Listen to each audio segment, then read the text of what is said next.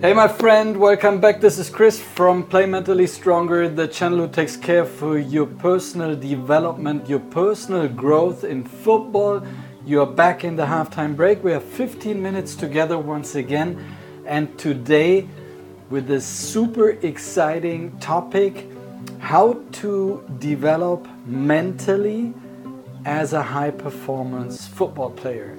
So, um, First and foremost, it's important that you're going to unlock your full potential by four key areas. And those kind of four key areas is something which I want to speak to you about today. And um, to be honest, it's it's not that we're gonna super deep dive into each and every topic, but I just want to emphasize the topics a little bit so that we are able to discuss them any further because as you know, personal growth, personal development is all about the mental stuff, okay? More or less. So let's see, let's jump into the topic. And uh, number one key area for your mental strength, your mental abilities, your mental high performance is high performance psychology. Okay, so what is high performance uh, psychology all about? So um, it's crucial, it's absolutely crucial um, to gain control and clarity about your thoughts, about your emotions, about your behavior off pitch as well as on pitch, on pitch as well as off pitch, so uh, vice versa. So it's super important that you're gonna um, get full control and full clarity about those kind of things. Um, on top of that, it's important that you that you stay motivated, that you stay positive, that you um, that you that you develop some kind of resilience you know? So even if the in the tough times even in, in, in times whenever you struggle you have to honor the struggle you have to really embrace the hardship. And um, so this counts as well even in the face of defeat and in the face of hardship as i said respectively in the face of setbacks. So whenever you face tough moments you know um, it's it's hundred percent necessary that you that you stay motivated, that you that, that you keep a positive attitude, that you have a certain resilience, you know, and um, and that you're in, as I said at the very beginning, that you're in full control and clarity about that. Okay, so um, on top of that, whenever it comes down to your psychology, it's super important that you're going to develop some kind of empathy and that you're able to connect with your teammates, that you're able to connect with your coaches, that you're able to connect with the staff members, that you're able to connect with the club entirely, that you're able to connect also to the fans and to understand that the mission that you're onto is bigger than just you because it's always about the we and not about the me because um, we're going to put the ego in the world of personal development aside.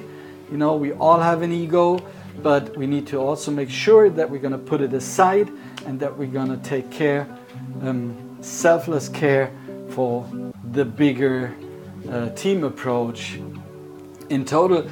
Because um, whenever you play a mental strong game, um, this is the way which leads you to absolute high performance and to a sustaining performance on pitch as well as off pitch. Whenever you know what you have to do from a, from a mental point of view. And isn't it true, by the way, that all the big guys out there, all those kind of role models you're looking up to, all those kind of super performer, that they are mentally super clear, super engaged, empathetic, that they that they're obviously in full control, and um, and and this is exactly the reason um, why they are at that kind of super high level. Isn't it true that those kind of high performers are absolutely um, admitted that you are looking up to, and it's not that um, that there's envy in there or in your kind of behavior whenever you talk about them. So please make sure, please make sure for yourself that you get in control and um, play the, the game of um, high performance psychology. So, second topic which we need to talk about then is high performance um, physiology, okay? Because your body, as you might know, is something super important which you need to use on pitch in order to perform exceptionally well. But um, why is it so important that you play the game also of high performance physiology? And is it what you maybe already know about physiology? I don't think so, to be honest, because um, what I especially want to touch base on is that high performance physiology means also being able to be fully in control of your mental performance slash the the um, the psychology part we were just briefly talking about. Because there is that kind of connection between between body and the brain you know? And this is something which you really need to be aware of. So be aware of the fact that you need to to play on a high performance level also physically in order to be mentally um, on, a, on a high performance level. So it won't work uh, that you that you are physically in top performance, but mentally potentially extremely exhausted. You know, so um, it, it, wouldn't be that there is a there's that there is a sustaining high performance level um, over the long term at all. So what you need to make sure of then is that you're going to manage um, your your, activity, your activities, especially off pitch, extremely well. So what I mean by that is that you have to that you have to look in those kind of, of, of activities which help you off pitch in order to perform on pitch way better. So that means that you have to look into your breathing patterns in order to identify if you're potentially breathing entire, entirely wrong, which avoids high performance from a physical point of view, okay? That you have to look into your kind of nutrition in order to see and identify if there are potential kind of nutrients which are avoiding high performance physically. That you have to look into your kind of sleep patterns and identify if there's eventually too less recovery in there because this is the main purpose of sleeping to you reco- to recover yourself you know there's too less recovery in there because there are some certain routines and basics wrong and you're not um, sleeping in the circadian rhythms which are so super important that you are that you're always able to to be on a high performance um, level. So you have to have this kind of um, interaction with yourself in order to see and identify if there are potential things despite um, your regular training, which are influencing um, yourself maybe in a way which isn't uh, uh, or, or, which doesn't enhance your performance at all. So please make sure that you look into those kind of things. On top of that, and this is something which I'm always talking about also with my clients, is you have to look in your kind of additional workouts because isn't it true that you have okay you have training in the morning for example um, but you have lots of free time as well.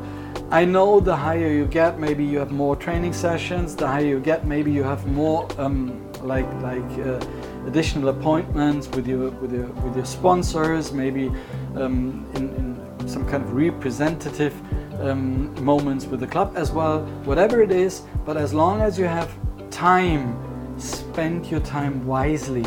Okay, spend your time as you should spend it as a pro. This is your job, man. This is something which you have to do. So take care for, for example, additional workouts. Identify things which are going to help you to develop your physical point of view even further. What, what I'm a big fan of, and which is getting slightly on trend, is that uh, that footballers, professional footballers, are taking care for their body and the, the, the kind of body sensational side, um, also in the sense of doing some kind of combat sports. I personally think that boxing or, or martial arts in general will, ha- will help you enormously in order to, to develop yourself even further than, than, than you have ever been before. Okay, so please make sure that you look also in your kind of additional workouts and that those kind of workouts help your physical um, performance in order to achieve that kind of high performance level. So um, your overall health, my friend, is paramount. Okay, you have to understand that that it is um, your health which makes the absolute difference, especially whenever we talk about your on-pitch performance. So make sure, and this is also the reason why I'm constantly talking about breathing. Make sure that you put yourself into that kind of rest and digest mode uh, whenever and as soon as possible after your, your, your physical exercises in order um, to recover even faster because this is going to help you with your long-term success.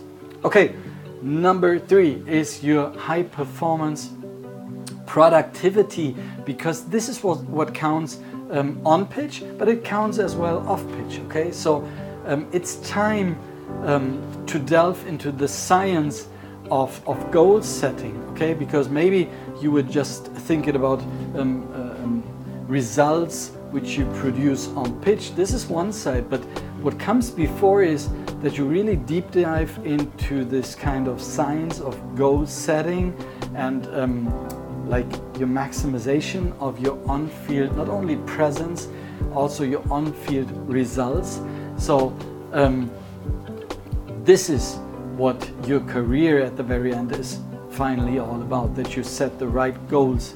And we're going to talk about that in addition in another video where we're going to talk about goal settings whatever um, is out there. But it, it's, it's mostly important that you understand that you have to set goals at least in order to um, to succeed you know? Because whenever you do not set any kind of goals there's no navigation system in there and you don't know uh, whenever you achieve a goal or or you didn't okay?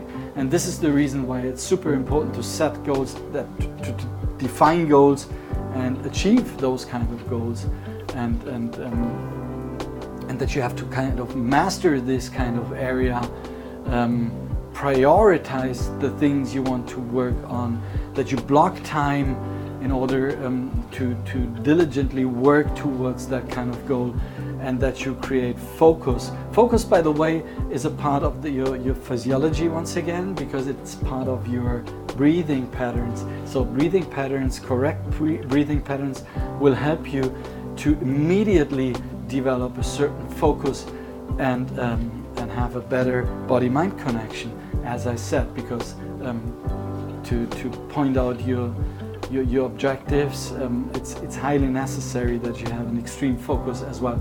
Um, so please, my friend, know when you have to do what.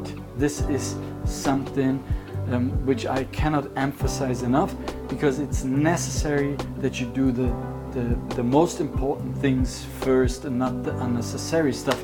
So um, remember to make the main thing the main thing. I guess that's something um, super important which you need to understand in order if you want to get or enter the zone.